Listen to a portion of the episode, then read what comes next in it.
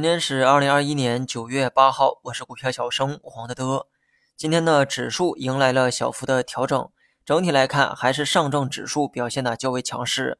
而个股方面呢，除了煤炭、钢铁等周期股之外，游戏相关概念开始出现了井喷。周期股的逻辑呢，昨天啊已经说的很详细了，这里呢不再赘述。今天呢，我们就来讲一讲游戏板块为何大涨。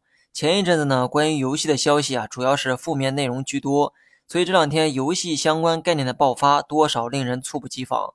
最近呢，很多人在新闻中看到了“元宇宙”这个词儿，游戏股的爆发呢，也是因为元宇宙。由于这是一个比较新颖的词汇哈，我也是现学现卖，上网查了一下啥叫元宇宙。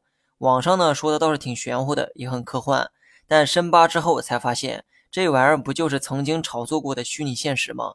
或许呢，某些发烧友会反对我这么简单粗暴的解释。但是呢，很可惜哈，未来它如何发展我不知道。但至少目前元宇宙背后的这个逻辑跟 AR、VR 极其类似。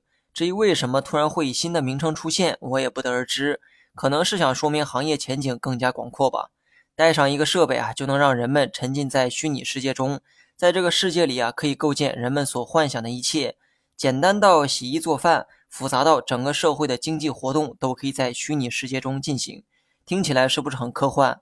如果只看理论，这一切都可以实现。毕竟 VR 游戏早已存在于生活中，但今后会不会像我刚才说的那么玄乎？我认为啊，要打一个大大的问号。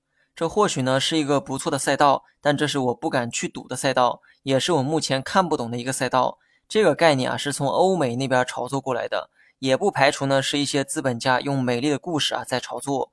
所以呢，我个人啊就当看个热闹。就算这个概念涨上天，我也保证不眼馋。最后呢，说一下大盘，今天走势呢基本符合昨天的判断，市场呢收了一个十字星。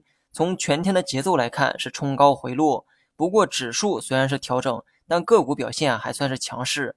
毕竟全天呢还有两千七百多家的上涨，而跌停数量也仅有两家，所以呢没必要悲观的去看待。那目前的走势啊跟前几天呢非常相似，当时呢大盘也处在反弹趋势中。但反弹来到三千六百点之后啊，做了一次短暂的调整。还记得当时我是怎么说的吗？面对三千六，应该把上涨的预期降低一点。事后呢，大盘在九月三号出现了一次调整。当时我的建议是，再给大盘一个机会，一个二次挑战三千六的机会。随后呢，大盘突破了三千六，并来到了三千七百点。你不觉得这一切都似曾相识吗？今天面对三千七，市场出现了调整。但我们呢，依然可以给大盘一个机会，一个二次挑战三千七百点的机会。因为下方的五日线还没有破，今天呢也没有收出大阴线这种极端的图形，所以呢，以五日线为支撑，再给大盘一个机会，让它再去挑战三千七的位置。等这一次无法突破的时候，再预期回调也不迟。